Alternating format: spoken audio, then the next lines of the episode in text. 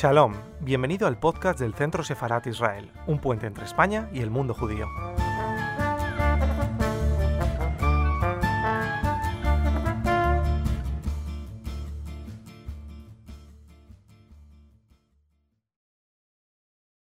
Thanks for being with us today.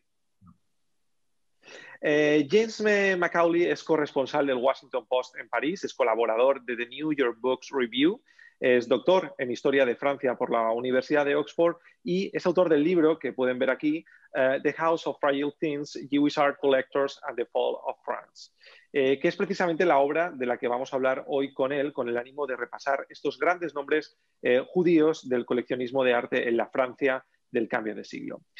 James, first of all, I would like to ask you um, what the readers are going to find in your book, in this book. So, uh, first of all, I'd just like to say thank you so much for having me. It is really a pleasure to be here with you. Um, and I, I, very much appreciate you taking an interest in the book.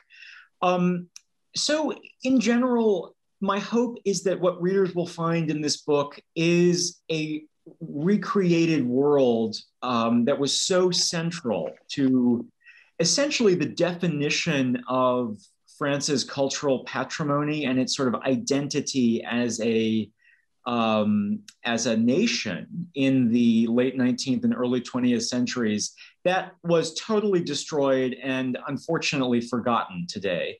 Um, the uh, the book is called The House of Fragile Things. It is essentially a kind of group biography or a portrait of a milieu, of a sort of beleaguered um, network of Jewish families on the eve of the Second World War, all of whom left their collections to the state as a means of um, seeking to uh, you know, give back and donate to the country that, that they loved, but also trying to sort of articulate and advance France's own um, uh, aesthetic heritage and artistic heritage in the way that they saw. But more than that, I mean, these were not just sort of any families. These were elected members of parliament.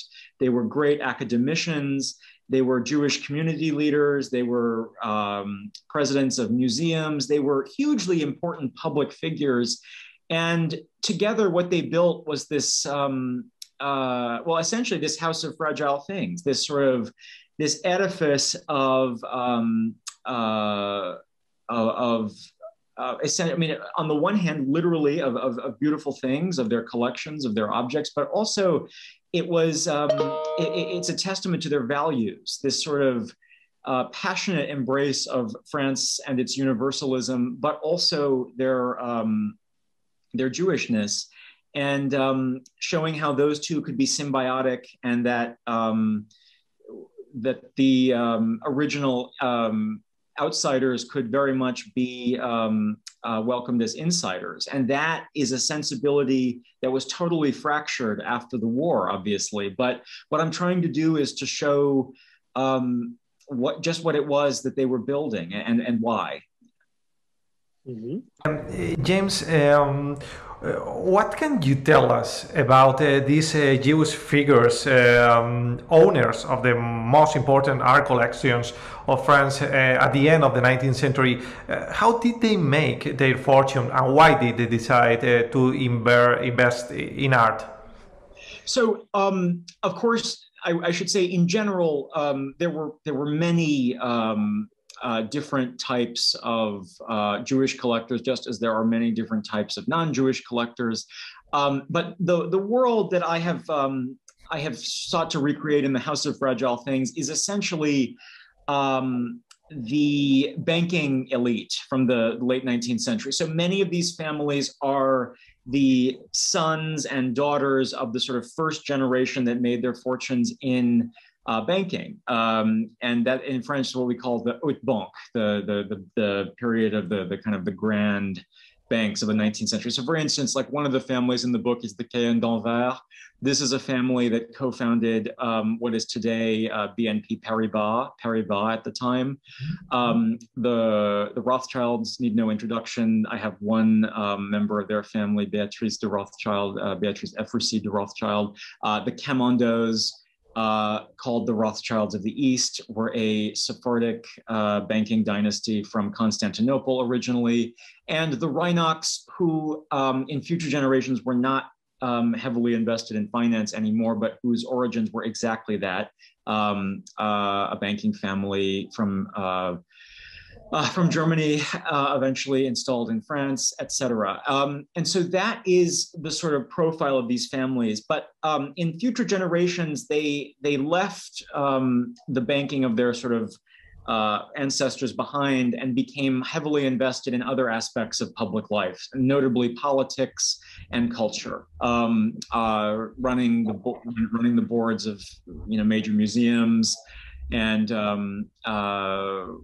running uh, and, and, serving in universities, et cetera, et cetera. So it's um, there, there were a diversity of careers, but that is the sort of common origin story of many of these families in the book. Mm-hmm. Well, you say that they are involved in museums, in a, in a university, but um, what role did they play in the French society of that period? Uh, did they have uh, any key role in the history of, of France? Oh, absolutely. And that's a point that I, I should underscore. So these are, um, unfortunately, uh, many of the families are um, footnotes in stories about other people um, at least to date. But I mean, the truth is, they they were hugely influential in just sort of public life in France in the 19th and 20th centuries. Um, a great example is the Reinach family. Um, okay, so the the Dreyfus affair, the sort of major social trauma of the French fin de siècle, in which a Jewish military captain was wrongly accused and convicted of treason. Um, and it became the sort of major anti Semitic scandal of the day, galvanizing the far right, um, among other things.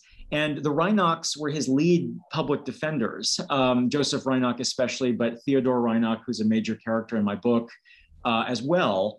And you know, they, um, the Reinachs were all députés in the French Parliament. They they were um, uh, Dreyfus's lead defenders, and the sort of um, and Theodore Reinach was the founder of a major um, liberal synagogue in Paris that still uh, is around today. And so, you know, they were on the one hand, um, they were always proud, uh, you know, proud Jews who never sought to, you know, abandon their identity, but also avowed French Republicans who were deeply invested in bridging the gap between those two things and showing that, in fact, they were symbiotic extensions of each other, or could be. Um, the let's see, the Rothschilds, of course, hugely influential in public life. Um, it really needs no introduction. Alphonse de Rothschild at the time uh, had so many sort of political roles, including in the Franco-Prussian War. Uh, the Camondos were less politically invested, but were hugely important in terms of cultural philanthropy. Um, the list goes on. So they they were they were quite known. They were at the during the time, like in Paris in the fin de siècle, these were names that people would have recognized, and that um, unfortunately after the war have sort of fallen by the wayside.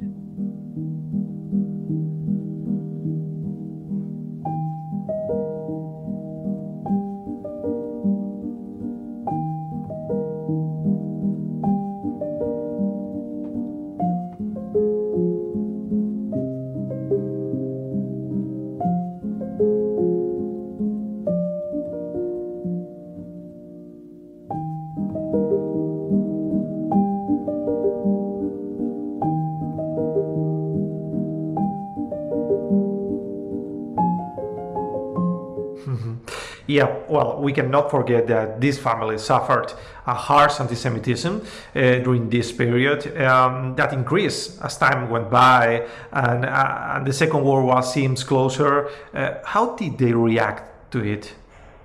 How did they react to the um... the anti-Semitism? Yeah, um, that is a very good question. Um, it's obviously complicated and um, it sort of depends on the person because you know it's a deeply intimate uh, experience. I, I, think we can say. Um, but in general, what I try to show two things. So um, on the one hand, one of the arguments I make in the book is that it's often forgotten. You know, I, I think in the, the long and horrible history of anti-Semitism in Europe, the tendency, um, especially given the trauma of the 1940s and the Shoah, is to assume that uh, all previous iterations of anti Semitism were somehow building toward that point. But I think that that way of thinking obscures the way in which anti Semitism was different in different moments and places. And it's really important if we're trying to get a sense of how people and how Jews lived in different moments and times to understand the specific nature of the anti Semitism that they faced. And what I argue in the book is that in the fin de siècle, um, a major strain of anti Semitism in France was what I call material anti Semitism or aesthetic anti Semitism, meaning a hatred of Jews that was primarily expressed through a language of objects and things, which held that Jews were somehow aesthetically in, inadequate, were um, ersatz, and were somehow mimetic copies of French citizens, and that could never really be authentic. There was this sort of Jewish, um, to, to quote some of the leading practitioners of this, this hateful rhetoric, Jules and Edmond Goncourt, the diarists, there was a Jewish aesthetic, what they called fausseté, or falsity, falsehood. And um, my contention is that, at least on some level, many of these collections, especially, um, I mean, look, collecting is a deeply intimate and personal uh, occupation, but when the, the collections were, were given to the state, with um, the names of the families attached to them. Um, the one of the reasons was showing that in fact Jews could create and curate um, a durable and um, true beauty that um, that did not elude them, and in fact they were able to recognize and celebrate just as um, their critics said they could not. So that's on the one hand, um, the collections were very much a rejoinder to that sort of specific fin de siècle material anti-Semitism. On the other hand, um, many of these families were immigrants, at least in their origins. You know, they were from Germany, or in the case of the Camondos, from the from the uh, Ottoman Empire, and they were seen as sort of foreigners that they, they, could never be French, you know, in the eyes of the anti-Semites and even of just sort of uh, many sort of public commentators of the day. And I think that the collections as donations were especially given what the collections were. So it was it was um 18th century ancien regime art and objet d'art, you know, the, the what Moïse de Camondo called, you know, the the apogee of the French cultural genius. So it's a means of showing that um, Jews could could curate and also belong to this sort of longue durée of French history. And in a sense, a lot of the collections were about um, writing Jews into what is called France's roman national or national novel, national narrative. And like this is particularly true in the case of the Cahen d'Anvers, who, who actually, instead of um, buying something new, they, they sort of restored um, a storied 18th century chateau outside Paris and the point being is that you know the Chateau, the house has this sort of very elaborate, um, embellished history, and you know it, it, played host to Voltaire and Chateaubriand, you know, the leading figures of the Enlightenment, um, Madame de Pompadour. The list goes on.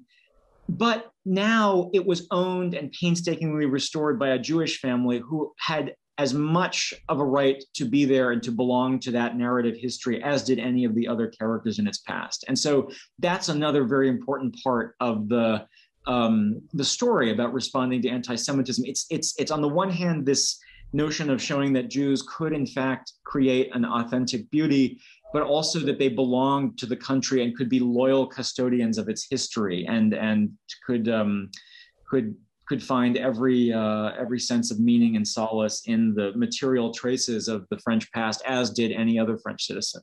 Mm-hmm. Um, um, once uh, the Second World War uh, began, uh, what yes. happened with these uh, collections? Well, you, you say uh, donation, but I don't know if there uh, there was another destination for these works. what happened with those? yeah, so um, you know, it's it's a complicated story, of course, but on the whole, um, these collections had been donated to the state before the war. In many cases, like as early as the twenties, um, and so as a result, they were not um, necessarily spoliated as were the private collections that many other Jewish families who had not yet donated their their uh, items or who just kept it in the family later would be. So, um, like for instance, the Musée Camondo was donated to the state in 1936. It or opened to the public, I should say, in 1936 and it um, it largely survives the war more or less intact. Um, and you know that's true of some of the others, although there are, there are um, some horrible stories like the archive that Theodore Reinach kept at Kérylos, which he had donated to the state on his death in the 20s, was ransacked by the Gestapo in 1943. Um, you know, some of the pieces from the collections that some of the others had left to the Louvre specifically were uh, pilfered by the ERR, the Art Task Force. Um, and so, you know, it it's it's difficult but at that point they were no longer seen as the sort of express property of these jewish collectors it was just in the louvre mixed among the other stuff that um, the nazis could steal so it's it's difficult to say um, it's sort of a case by case basis but um, it's also worth pointing out that some of these families did still have private collections at that time that were spoliated and, and, and destroyed. And I have a lot in the book about the Renoir portrait of Irène Cahen d'Anvers, which was the property of her daughter Béatrice de Camondo. And that was stolen by the, the ERR, the Nazi Art Task Force, and it passed into the hands of Hermann Goering. Eventually, um, was returned after the war, but Beatrice de Camondo, the portrait's rightful owner, was murdered in Auschwitz. And so that's um, the painting is kind of a, a chilling reminder of, of, of, what had happened. But anyway, that's uh, it's a very complicated story.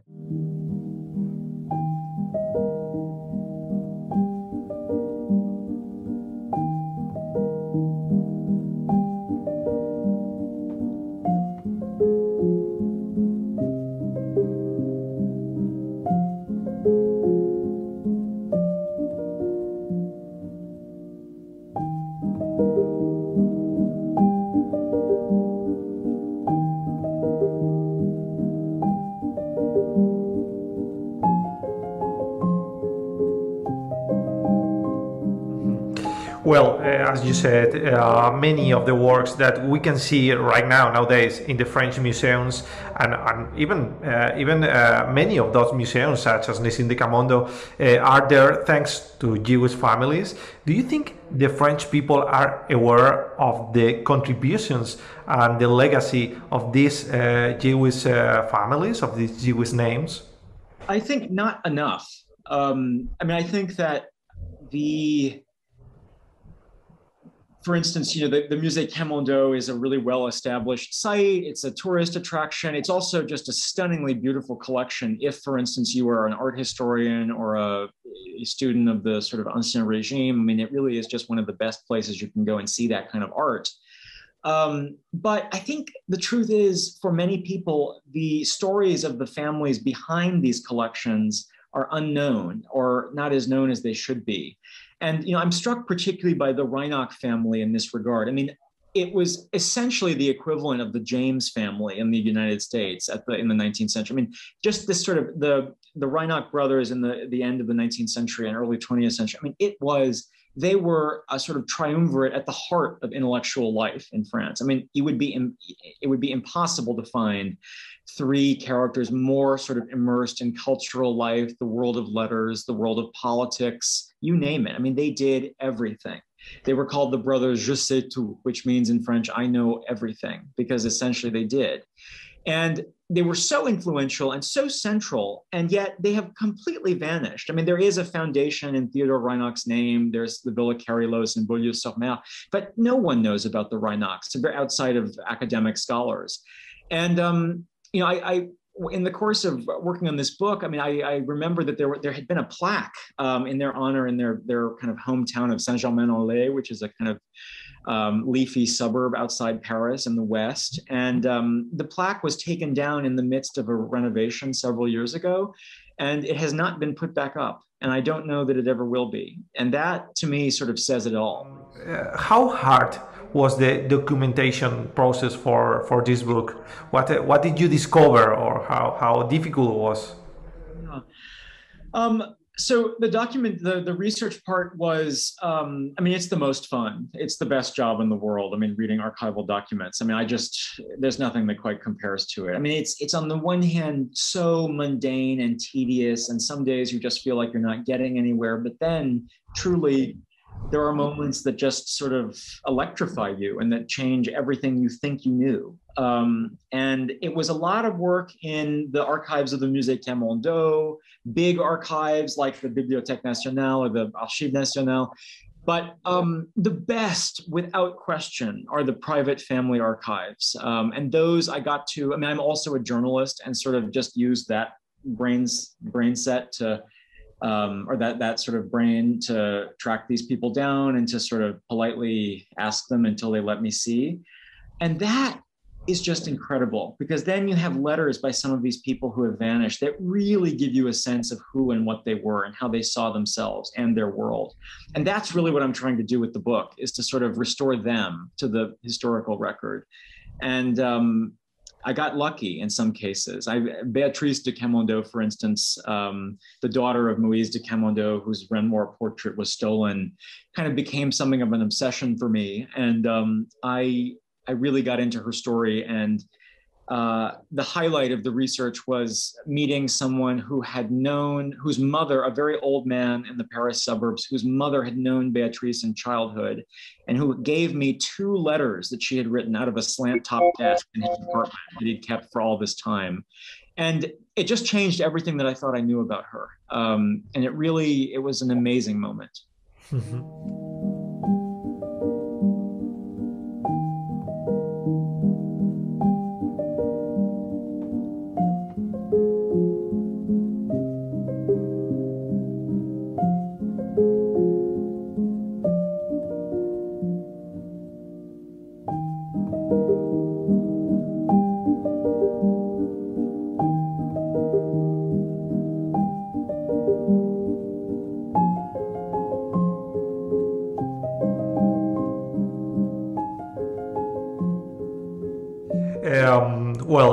James, recently uh, the French uh, government returns a Klimt painting, Rose Under the Trees, uh, to the descendants of, uh, of the Austrian Jewish original owner. What do you think about this process?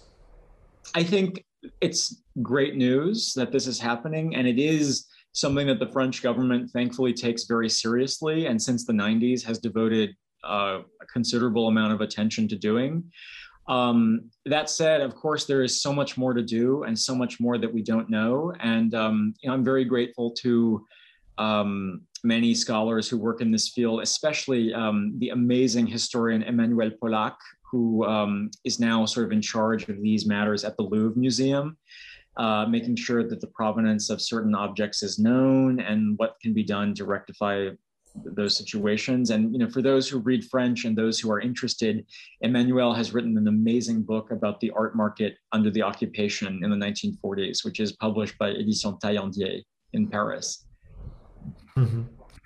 Okay, so uh, James, thank you very much uh, for being uh, with us today and for for enriching us with all this information. And good luck uh, with this amazing book, uh, The House of Fragile Things. So thank you very much. Well, thank you so much for having me. It was a real pleasure.